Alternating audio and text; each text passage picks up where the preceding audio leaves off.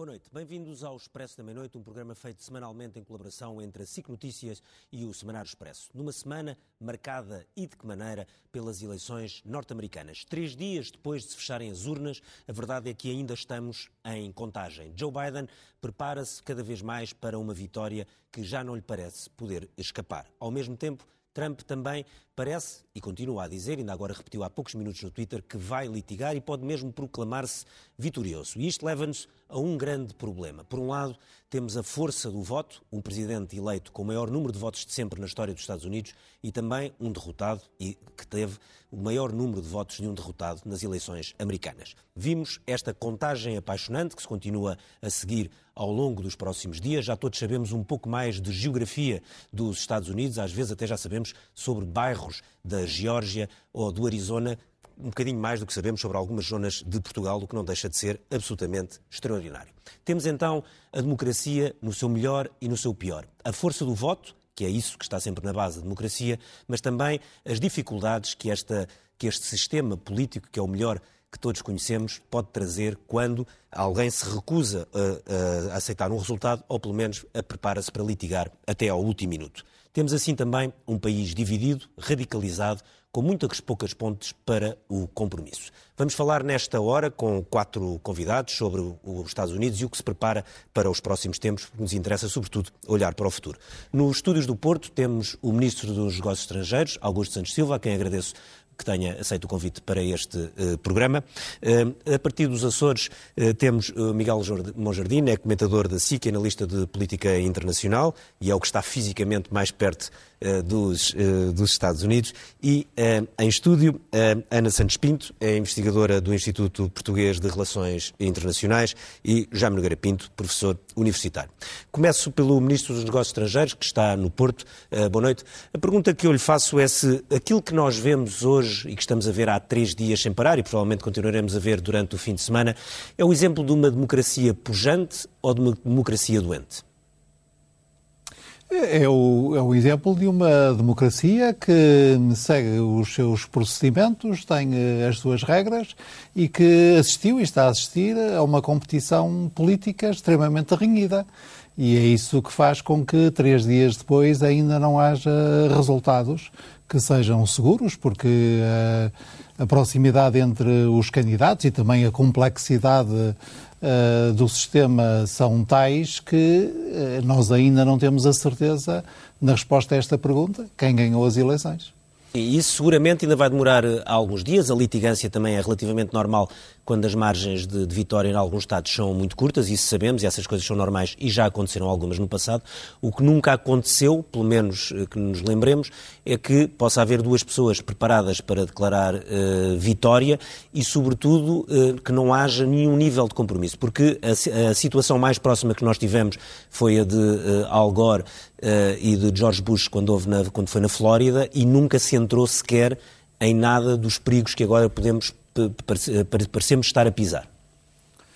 Mas isso tem a ver com uh, o facto de não só as instituições políticas, como a própria sociedade americana estarem muito polarizadas. E não é apenas na América que isso sucede. E o nível de uh, violência verbal e o nível de conflitualidade política ser bastante elevado. Agora, eu creio que isso também eh, pode ser visto de um lado mais positivo. Repare no nível de mobilização que estas eleições concitaram nos Estados Unidos. São eh, quer o candidato que vai à frente, como o outro candidato, tem votações absolutamente extraordinárias. Eh, aliás, Joe Biden é neste momento já o candidato com maior votação de sempre nos Estados Unidos. Isso também demonstra um nível de mobilização, de, de interesse das pessoas uh, pela eleição uh, que é notável. Julgo que pelo menos dois terços dos potenciais eleitores exerceram o seu direito de voto num país que não tem, por exemplo, o regime de recenseamento obrigatório como o nosso. Ana Santos Pinto, quando olhamos para isto, eh, isto que o, que o Ministro dos Estrangeiros disse, que é esta questão da polarização, explica muita coisa, mas ao mesmo tempo deixa-nos assustado. Assim deixa assustado ou não? Bom, eu acho que deixa assustado naturalmente a sociedade norte-americana e as estruturas da autoridade norte-americanas.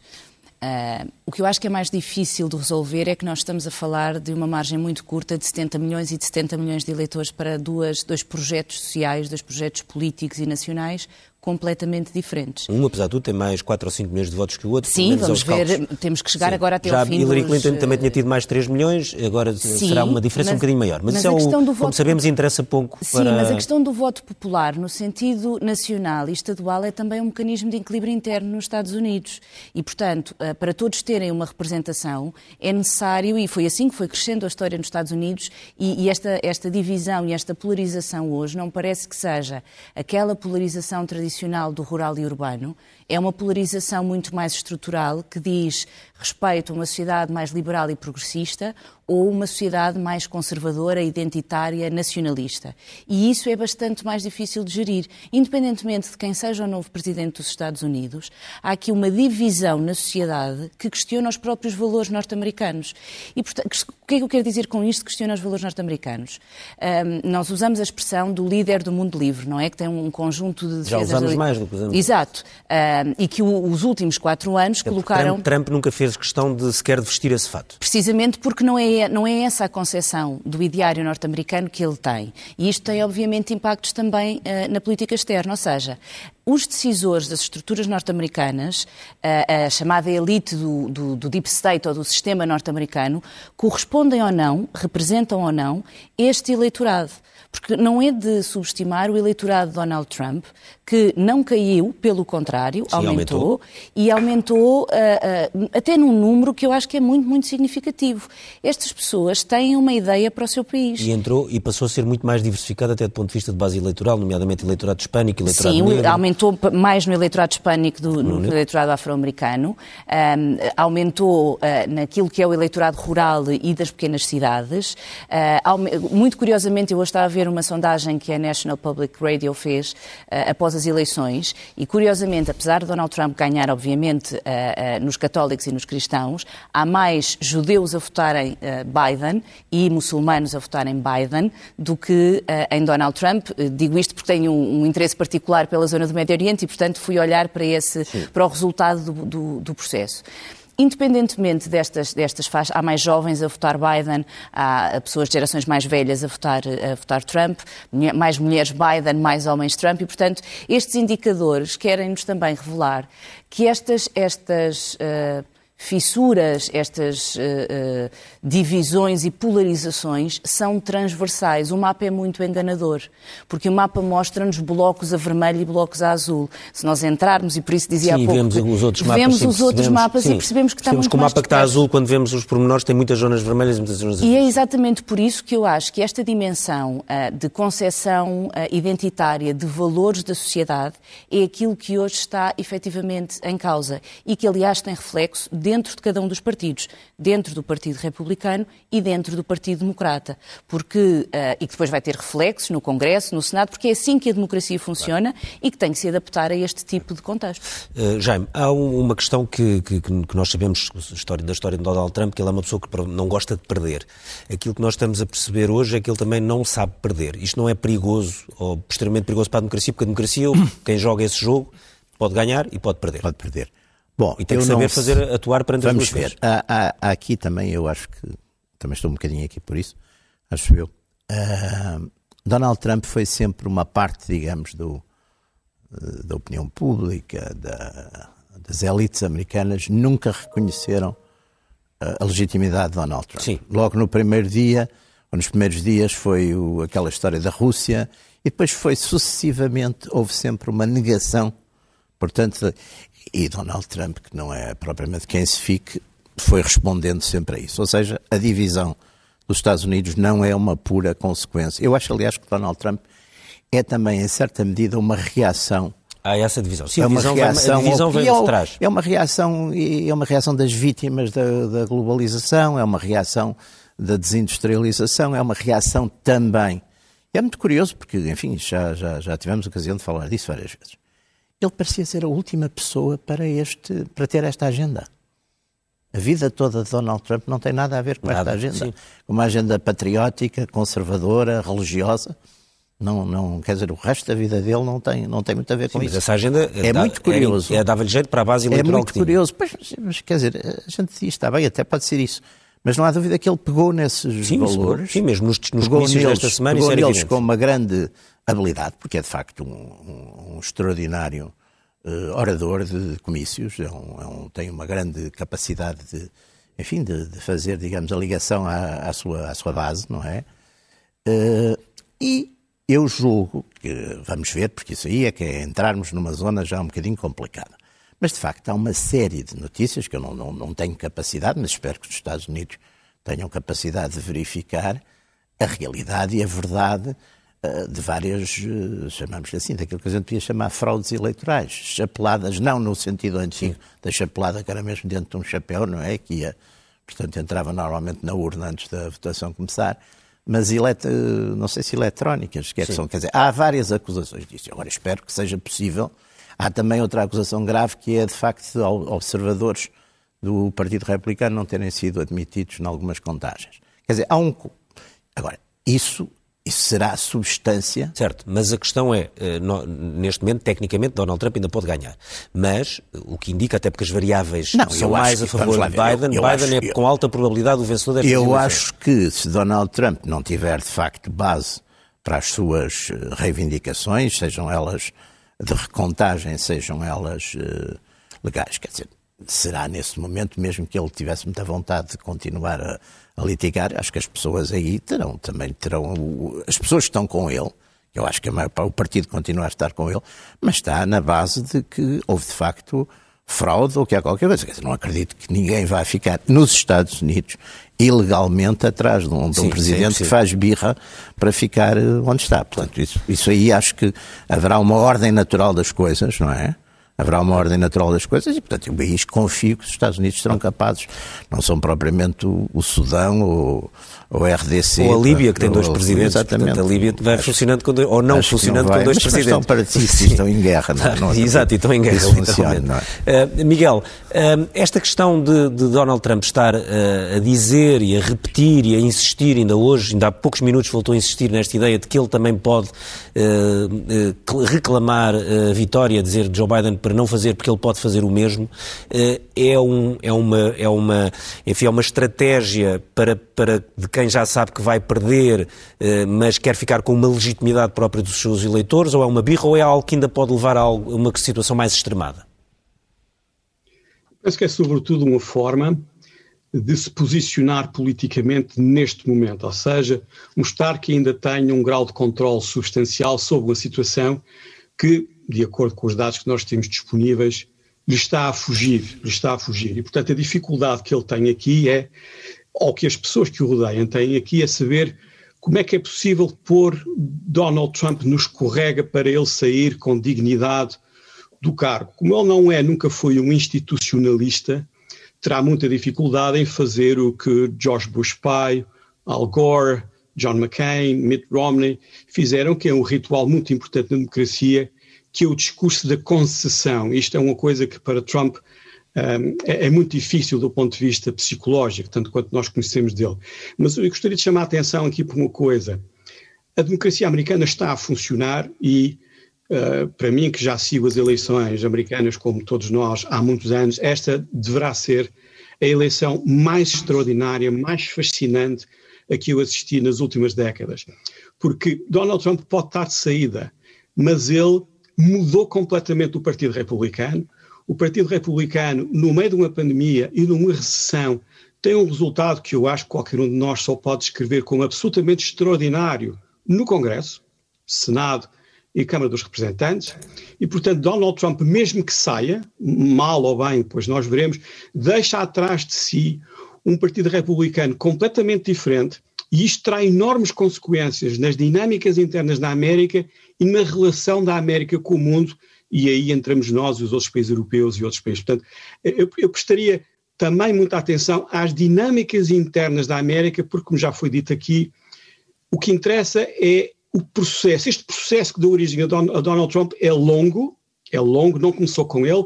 Ele tem o mérito de perceber o momento da mesma maneira que o Joe Biden tem o mérito mesmo no final da sua vida política, de perceber que tinha uma oportunidade. E o timing em política é tudo.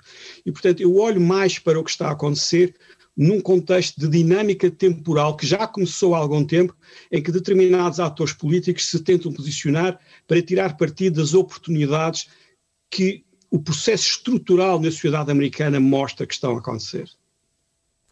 Um, Augusto Santos Silva, um, pegava aqui num ponto que o, que, o, que o Jaime Nogueira Pinto disse, mas que tem sido muito notado, quer por jornalistas, repórteres, colunistas, sociólogos, etc., no, nos Estados Unidos, que é esta questão da base uh, eleitoral de Donald Trump, que obviamente, como a Ana explicou, é uma base hoje em dia muito mais uh, variada do que era, aliás, há quatro anos, é mais, se quisermos, mais transversal, mas a verdade é que há aqui uh, claramente um apelo a um certo eleitorado norte-americano contra a globalização, pessoas que se sentem vítimas da globalização, de uma deslocalização da indústria que as deixou para trás, sobretudo porque o crescimento económico norte-americano se passou a assentar muito na indústria financeira, nas grandes farmacêuticas, nas grandes tecnológicas e deixou de fora isto. E a minha questão é. O próprio Partido uh, Democrata também tentou um pouco, sem grande sucesso, apelar a estas pessoas. A questão é se o que, nós, o que nos espera, uh, seja qual for o vencedor, e neste momento o vencedor é provável é Joe Biden, se não é uma América mais fechada sobre si e que vai acabar por seguir muita da linha de, de, de Donald Trump, porque mesmo uh, Joe Biden, que não usa a expressão Make America Great Again, usa a expressão Buy American várias vezes. Está sempre a falar na questão de que as pessoas devem comprar produtos norte-americanos. Essa é uma tendência que eu não vejo apenas nos Estados Unidos. Em primeiro lugar, é preciso ter sempre presente que se Joe Biden ganhar, e ele ganha porque consegue recuperar uma parte importante do eleitorado tradicional democrático nos setores uh, industriais, nos setores uh, trabalhadores, na cintura industrial, que tinha perdido, o Partido Democrático tinha perdido em 2016. Em segundo lugar, há uma tendência de reconfiguração da geoeconomia mundial que nós vemos nos Estados Unidos mas também vemos na Europa. Basta pensar no seguinte: eu, segunda-feira, vou ter a reunião eh, dos ministros de, do Comércio e a revisão da política comercial europeia que nós estamos a fazer faz-se na base de um lema que é até um pouco oxímoro, um pouco contraditório nos seus termos, mas até essa contradição é muito reveladora dos dias de hoje, que é autonomia estratégica aberta. Portanto, queremos manter a qualidade que caracteriza melhor que qualquer outra a posição da União Europeia em matéria de comércio internacional, que é a abertura, mas ao mesmo tempo queremos eh, recuperar o controlo de algumas das cadeias de valor, designadamente das cadeias de valor dos bens que nós consideramos públicos e essenciais. Portanto, esta reconfiguração geoeconómica eh, é geral. Eh, o que diga mas diga-me uma coisa, Augusto, mas não, e não acha que isso de alguma forma é uma vitória de Donald Trump? Ou seja, é óbvio que Donald Trump é uma pessoa que fala muito, fala de muitas coisas, mas no meio disso ele pode deixar esta marca indelével na política americana que é de um país mais centrado sobre si próprio, que deixa de ser o, uh, o polícia do mundo e um país que, mais aberto para ser um, um país mais fechado e essa marca pode ficar como uma vitória dele uh, para, para muitas décadas.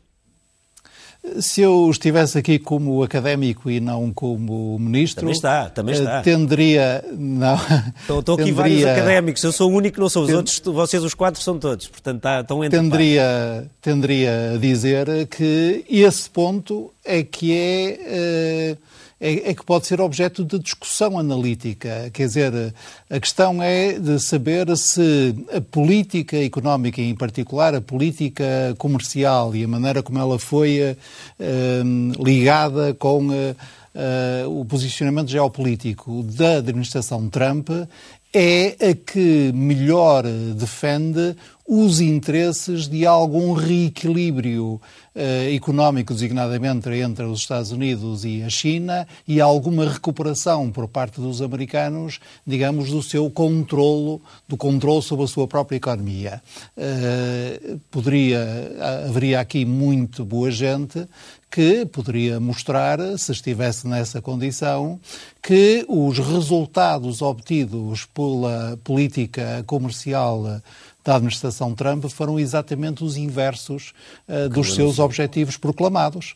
Eh, e, portanto, essa, quer dizer, o, o, ponto aqui não, não é dizer que nesta eleição, em particular nos Estados Unidos, havia uma confrontação entre aqueles que defendiam a globalização à outrance e aqueles que defendiam o Make America Great Again, mas havia uma confrontação entre duas maneiras de conceber um reposicionamento eh, geoeconómico dos Estados Unidos que é hoje uma matéria que, eu diria, eh, atravessa os distintos campos do saber, atravessa os distintos interesses empresariais e económicos e atravessa os dois grandes partidos.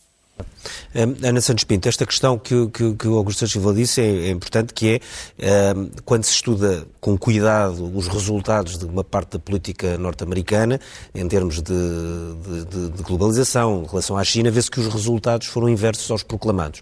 Mas os eleitorados acreditam completamente no que, no que foi proclamado. Um pouco como a questão do Brexit. Uhum. Uh, por mais que se analise e se ponha os dados e se explique que a coisa não é especialmente inteligente, o eleitorado acredita no, é levado pelo moto principal, o moto do take back control do Brexit ou o make America great again do, do Trump. A verdade é que funcionam, apesar dos factos às vezes os contrariarem funcionam por uma razão simples, porque as pressões internas e a política interna determina a política externa. Uhum. E, e, aqui eu acho que há várias marcas que Donald Trump uh, deixa, e várias marcas em temas muito, muito particulares, começando por esta questão da globalização e a abordagem proteccionista e a relação da competição estratégica com a China, muda o processo de globalização. Ou seja, o processo de globalização, conforme nós o concebemos ao longo das últimas duas décadas, vai deixar de funcionar da mesma maneira, porque a maior economia do mundo está em competição estratégica com a segunda maior economia do mundo e, portanto, estas lógicas proteccionistas são inversas à liberdade de circulação de bens, de serviços, uh, do, com a fluidez das cadeias de valor e, para um projeto como o europeu, uh, que também é em si mesmo proteccionista para os seus próprios produtos internos, uh, isto tem um resultado global do ponto de vista económico. Só que eu não me parece que, alterando a liderança da administração norte-americana, esta questão das pressões internas vá uh, alterar esta política externa. Eu acho que vai manter exatamente neste mesmo pressuposto, até porque há decisões do ponto de vista económico e não só, que foram tomadas por Donald Trump, que se vão manter.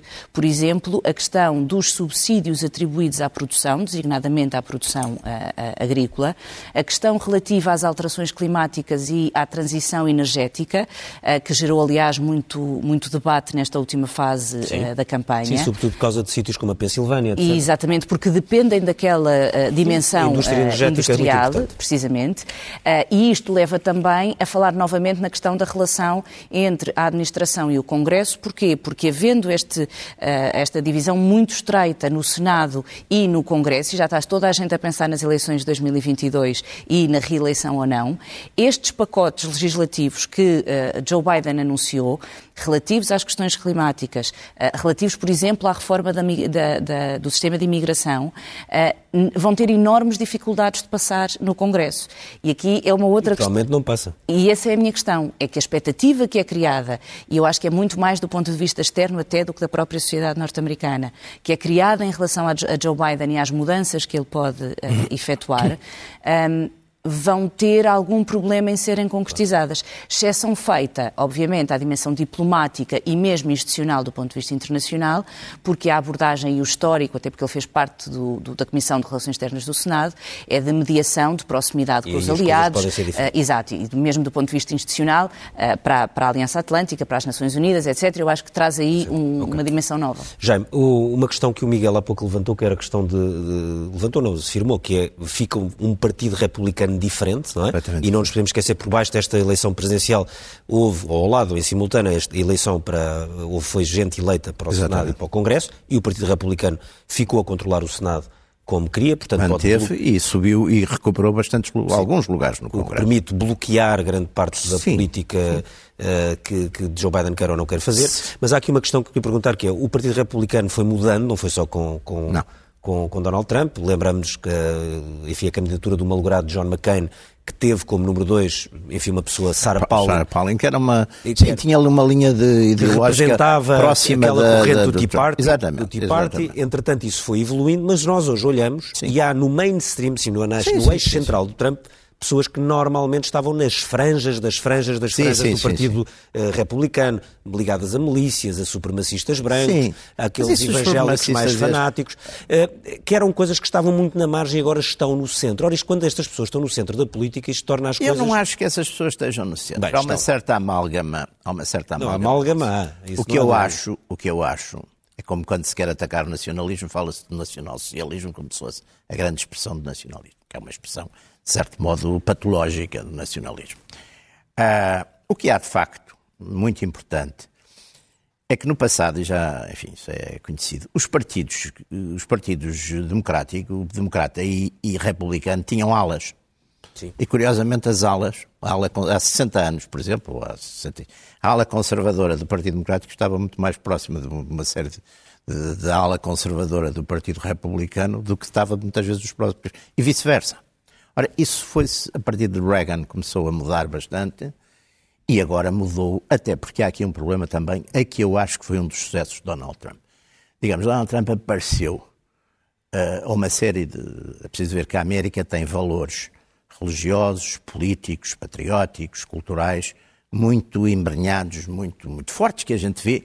Aliás, até em alguns aspectos, mesmo na própria literatura americana, há sempre um lado nostálgico. Por exemplo, a gente vê uma coisa muito curiosa, porque um dos heróis da literatura americana, que é o Gatsby, do, do Scott Fitzgerald, ele numa altura diz que quer reviver o passado, Sim. não é? E, e, na mensagem do, do, Trump, o Make America Great Again, o Great Again é como já fomos grandes, claro. queremos voltar é um a ser como, como dizíamos há pouco do Brexit, que tudo claro tem que a gente, control, a gente em Portugal, é? se disser fomos grandes, fomos grandes no século XVI, dissermos que queremos voltar a ser grandes, as pessoas começam -se a rir, não, podemos ser grandes de outra maneira, não vamos ser grandes. Na América isso é possível, não é? E, portanto, eu acho que essa questão, a questão cultural, não é? A questão. Porque também, pelo lado que, de certo modo, simbolizou, que agora o Biden teve esse cuidado e eles ficaram todos caladinhos, há uma linha, de facto, também radical, mais culturalmente falando, que é essa linha, de facto, de deitar as estátuas, deitar as estátuas abaixo, de fazer uma correção política na história como se como se a história fosse uma coisa que, não, que não tivesse tido um passado em que determinadas coisas eram normais e agora são completamente anormais. Portanto, toda essa linha, que se chama normalmente, chama-se muitas vezes a correção política, ou seja o que for, essa linha provocou uma grande reação popular e, o, e Trump, de certo modo, uh, com feeling político, respondeu a essa gente como, de certo modo, outros não se ou seja, brutalmente, e portanto fazendo afirmações também de certo modo. E isso, Sim, claro, contribuiu. comícios ele tinha sempre uma Exato, parte sobre isso. Contribuiu para a, radical, a, tal radicalização, mas não foi o, o Trump que inventou a radicalização, quer dizer, ele de facto pegou, digamos, numa massa de que, que hoje em dia é o tal Partido Republicano completamente diferente. O Partido Republicano era um partido uh, de classe alta, era um partido ou de classe média alta, era um partido muito essencialmente o OSP, etc. E ele mudou de facto esse partido. Quer dizer, ele tem, vê-se aliás nos comícios, vê-se gente que é um bocadinho os, os populares, os tais Sim. deploráveis de, de, que falava. Uh, de que falava a Hillary, Hillary Clinton e que o Joe Biden tem muito cuidado não lhe Ainda lhe chamou champs, mas não teve, não uma teve, vez, não teve uma vez saiu um bocadinho fora, de, fora da agenda. E, e, portanto, eu acho que esse fator das guerras culturais é um fator muito importante. E, e, portanto, e eu acho que o próprio Biden tem o sentido, ou pelo menos vai ter, e, e percebe, e percebe que uma das razões, e aliás, se reparar, houve um cuidado extremo na campanha democrática. Dessas, foi por isso que ele foi nomeado, é? Estarem foi por isso que ele ganhou as primárias. Exatamente, porque é uma, a coligação anti Se considerou que ele era o mais elegível. Exatamente, é? a coligação. O Sanders seria muito melhor candidato, do ponto de vista de, de dialética, da Sim, mas depois ganharam para em dois ou três estados. Exatamente, mas tinha, tinha contra ele exatamente uma linha. Então deixe-me perguntar, aproveitar isto para perguntar ao, ao Miguel Monjardino, é esta, esta questão das guerras culturais que existem entre dois partidos ou duas bases ideológicas muito extremadas, é de facto uma grande razão ou é uma razão, enfim, colateral no meio desta luta política? Eu acho que é muito importante para explicar o que aconteceu.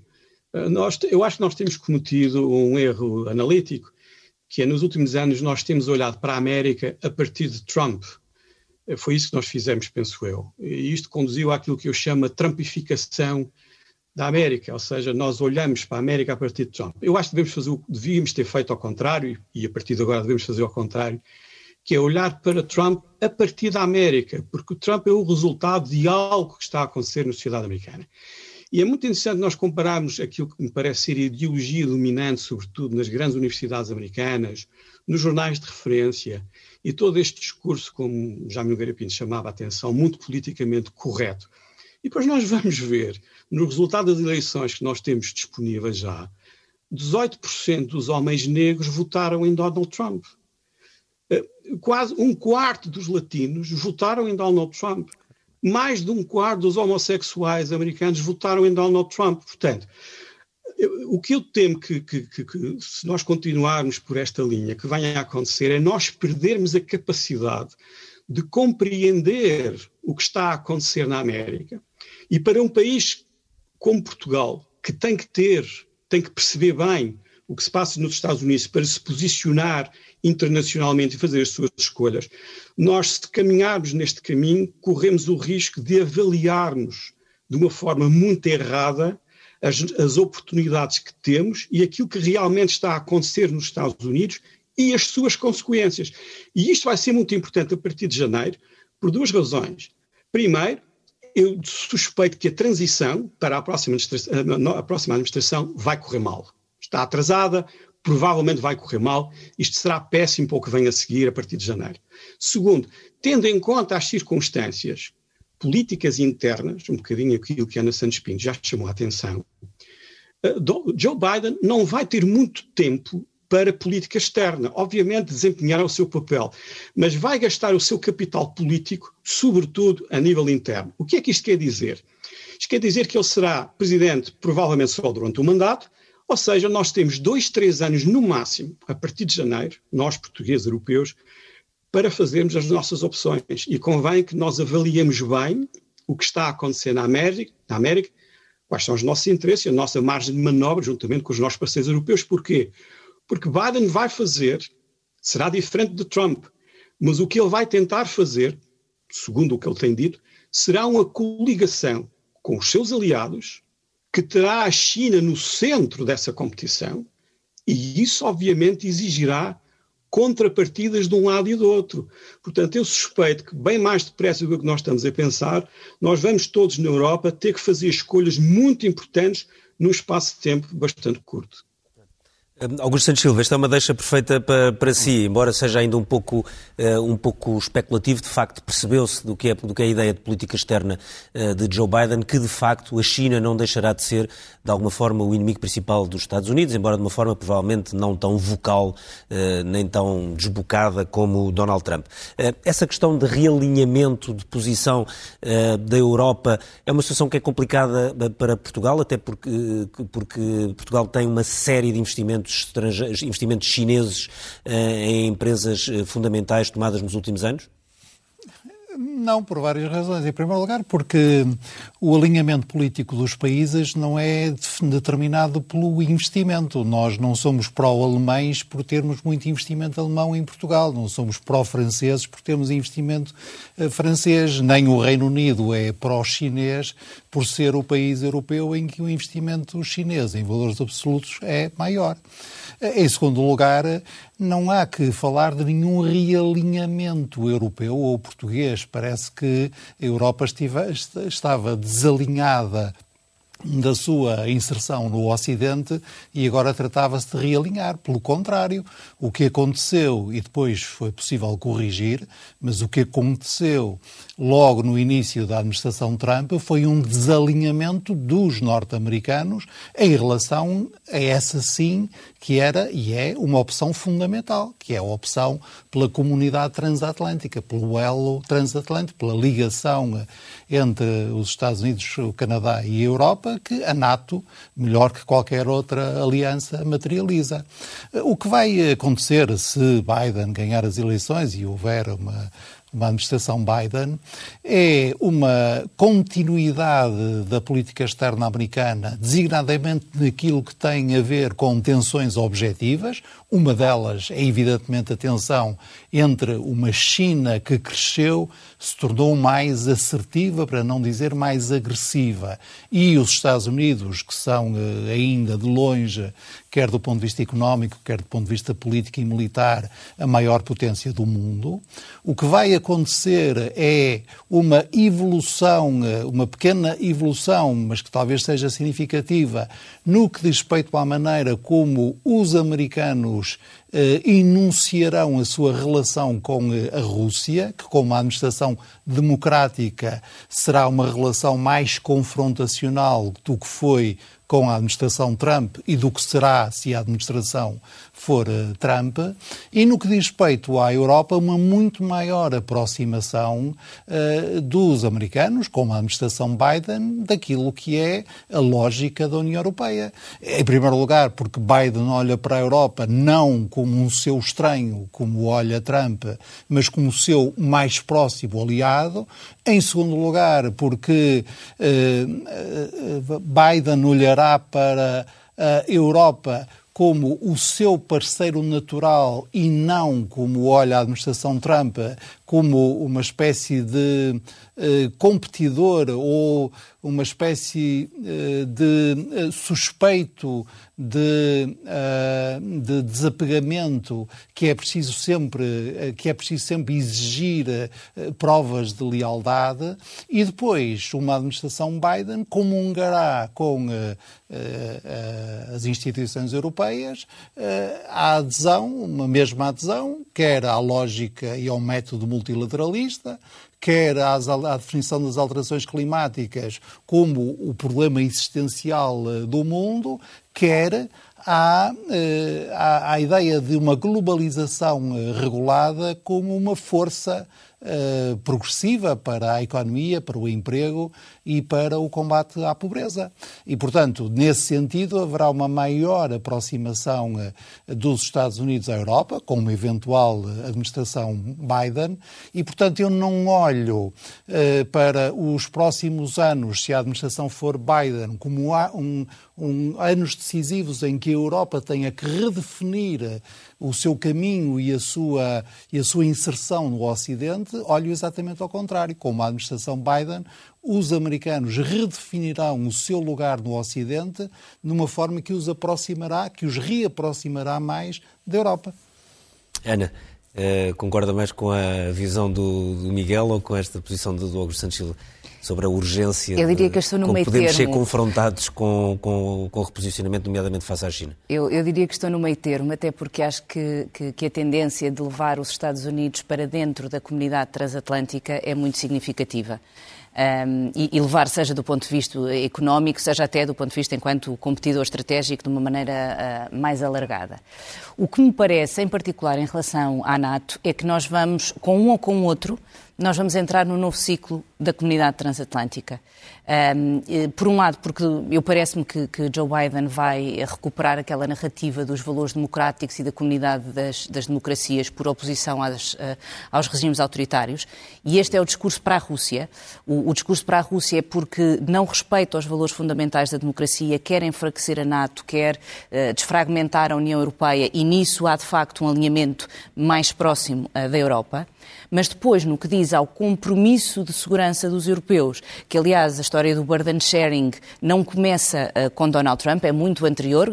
Barack Obama foi. O que é o burden sharing? É, é, é, é a participação, é no orçamento, NATO, exatamente. Os tais 2% de que, toda a gente, de que toda a gente vai falando nessa matéria, e, e aí vai manter-se esta, esta necessidade uh, de pressionar os Estados europeus por uma razão simples, porque o argumento de nós estamos a pagar pela uh, segurança dos outros não tem uh, respaldo na sociedade norte-americana, porque estas pressões internas, a mesma coisa em relação à resposta à pandemia ou à adesão às organizações internacionais, tudo o que diga respeito a financiamento vai ter impacto depois naquilo que são os, os custos internos. E isso parece-me que é uh, uma, questão, uma questão relevante, para além do que eu acho que vai haver aqui alguma mudança no que diz respeito ao Médio Oriente e uma mudança que pode ser estrutural, porque uh, ele vai tentar equilibrar o que é impossível. Por um lado, uh, o Joe Biden. Uh, Donald Trump seguirá a mesma linha do que tem feito Sim, até agora aqui. Agora conseguiu uns acordos nesta ponta certo. final do seu mandato. Certo. Uh, o caso de, de, se Joe Biden for para a administração, eu acho que ele vai ter um, um, um, um algoritmo impossível de resolver. Porque ele, por um lado, quer voltar ao acordo nuclear com o Irão e uh, uh, porque acredita que é este o mecanismo de cooperação que leva a uma pacificação do Irão, mas por outro, ele uh, tem de manter as relações particulares que tem, alianças que tem, com Israel e também com a Arábia Saudita. E este é provavelmente o elemento mais difícil Uh, e mais destabilizador para a região não, não, não significa uma intervenção maior dos Estados Unidos no Médio Oriente, nada disso, é mesmo em relação àquilo que são as relações políticas e diplomáticas e o impacto que aqueles na região, e que é uma região muito instável e que tem impacto para todos nós uh, do ponto de vista de segurança e do ponto de vista energético, uh, pode, pode significar. Jaime, a presença de Donald Trump não selou um capítulo que até já tinha começado na, na, no segundo mandato de, de Barack Obama, de, um, de uns Estados Unidos que se fecham mais sobre si próprio. Se fecham uh, mais e começam a falar mais da China, que aliás sim. já o Barack Obama também já falava um bocado disso. E, e Ana, Ana, estava, Ana Santos Pinto estava ali a, a chamar a atenção. O, o, o, conflito no Médio Oriente, eu acho que se deslocou do conflito tradicional, que era o Israel ou árabe, embora ainda tenha algum significado, mas de facto, enfim, por, por várias razões, eu fui sempre um, um grande entusiasta dos dois Estados, que acho que é aquilo que dá mais segurança, mesmo em Israel, é os dois Estados.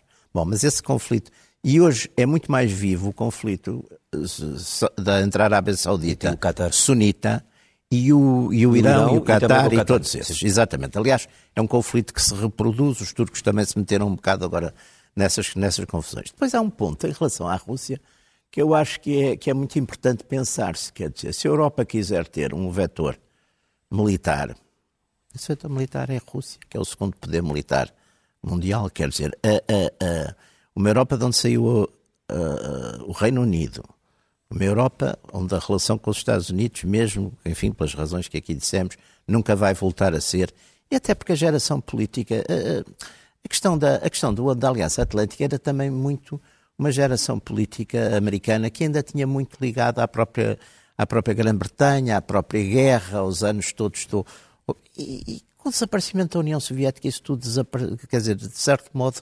diluiu-se muito isso, quer dizer. E nós hoje na Europa temos, de facto, problemas muito complicados, porque pela mesma razão que países como a França e a Itália não têm grandes problemas em ter uma boa relação com a Rússia, os polacos, os, os bálticos têm essa desconfiança e esse medo. Portanto, são, são escolhas muito, muito complexas e, e eu acho que uma administração Biden talvez mude bastante a retórica, não sei se na substância vai mudar muito. Augusto Santos Silva, hum, estas eleições americanas também foram muito marcadas pela, pela pandemia, embora, como se viu depois, e já até por alguns estudos pós-eleitorais, os eleitores não deram assim uma grande importância ao tema. Aliás, há alguns dos, dos condados onde a prevalência da, da, pandemia foi mais forte, foi dos que votaram mais em, em Donald Trump. A minha questão é sobre uh, a resposta à pandemia, sobretudo quando houver uh, uma, uma vacina ou outro tipo de, de tratamentos, uh, terá que ser uma resposta global e com coordenação entre, entre vários países e blocos. Aquilo que nós temos visto nos últimos tempos, desde, enfim, basicamente desde março, abril, eh, não é uma grande cooperação. Temos visto uh, os países cada um a tentarem agir por si, uh, cada um a anunciar que pode vir a ter uma vacina ou não. Uh, esta mudança, estas eleições americanas deixam-no um bocadinho mais esperançoso na possibilidade de uma resposta mais conjunta ou quando as coisas surgirem será cada um por si? Se, se, a administração for Biden, há dois motivos muito claros para mim de esperança. O primeiro motivo é que uma eventual eh, administração Biden significará outra vez a valorização da ciência, do discurso científico, do raciocínio científico, do saber e da perícia técnica. E isso é muito importante, dada a influência que os Estados Unidos têm no mundo, a influência também normativa. É muito importante que os Estados Unidos eh, voltem eh, para o lado certo, o lado daqueles que eh, entendem que as políticas públicas devem ser informadas pelo melhor conhecimento disponível e não devem ser eh, realizadas num desafio ignorante face a questões há muito estabelecidas no melhor conhecimento disponível. Esse é um primeiro motivo de esperança. E o segundo motivo é este. Nós temos neste momento, no que diz respeito à vacina, duas posições muito contrastantes. Temos a posição eh, da coligação, da vasta coligação mundial, liderada pela União Europeia e financiada sobretudo pela União Europeia, que olha para a vacina como um eh, elemento absolutamente essencial para a superação da pandemia e, portanto, como um bem público uh, essencial que deve ser de acesso universal e compromete-se a que a vacina a descobrir e depois a produzir deva ser de acesso universal. E por isso mesmo é que a Comissão Europeia, eh, nas contratações que já tem feito, reserva sempre uma parte para o consumo dos europeus e outra parte para a disponibilização no âmbito das ajudas ao desenvolvimento típicas da União Europeia de um lado, e do outro lado, aqueles que, está, neste momento, infelizmente, incluem também os Estados Unidos, para além da China e da Rússia, que olham para a vacina como uma nova, um novo motivo e uma nova arena de competição geopolítica.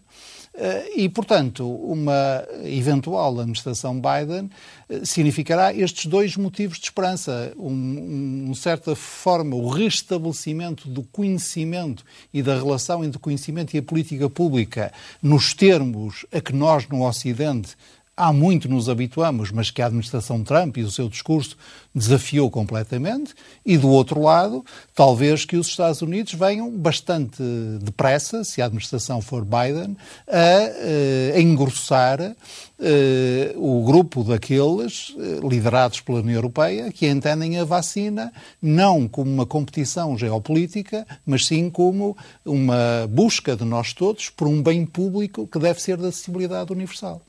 Miguel, eh, esta questão da pandemia pode vir a ser um bom uh, momento para, para, para ver o que é que pode ser um, um, uma administração Biden. A pandemia, no sentido de resposta à pandemia, partindo do princípio que, alguns, nos próximos meses, não sabemos quando, pode haver alguma resposta científica uh, à, à questão, do, portanto, através de uma vacina ou de um tratamento muito eficaz. Sim, será. Uh, se Joe Biden for presidente em janeiro, o primeiro efeito na República Democrática Americana será muito importante, em termos simbólicos. Eu concordo que ele terá a sua margem de manobra em termos internos bastante diminuída pelo alinhamento no Senado da Câmara dos Representantes, mas o efeito simbólico será muito, muito importante uh, na política doméstica americana. E também em termos internacionais, como o Ministro dos Negócios Estrangeiros, eu vou chamar a atenção, será, no fim de contas, um, um reencontro nosso com a América que nós sempre admiramos. Portanto, sobre esse aspecto eu concordo absolutamente e a nível simbólico, obviamente a vacina será muito importante em termos de prestígio internacional e obviamente seria muito bom que os Estados Unidos se associassem a este grande esforço que, como aqui foi referido pelo Ministro dos Negócios Estrangeiros, a União Europeia tem vindo a desempenhar. Mas há aqui uma coisa muito interessante, ou duas coisas muito interessantes. Temos de ser rápidos agora, Miguel, temos de ser rápidos. Primeiro, como foi dito aqui pelo Ricardo, uh, nos sítios onde a pandemia foi mais forte, foram os sítios que mais votaram a favor de Donald Trump, e eu não me admirava que na política europeia isto viesse a acontecer, ou seja, que as sociedades se polarizassem em termos da resposta à pandemia. Segundo, é muito interessante em termos de modelo mental, porque nós achamos sempre na Europa que os Estados Unidos olham para nós primeiro. Ora, em termos externos, os Estados Unidos olharam sempre primeiro para a Ásia. A história diplomática americana avança primeiro é para a Ásia, para a China, para o Japão. Só depois é que nós viemos no século XX. E, portanto, é muito interessante como é que nós, europeus, olhamos para os Estados Unidos do ponto de vista de política externa.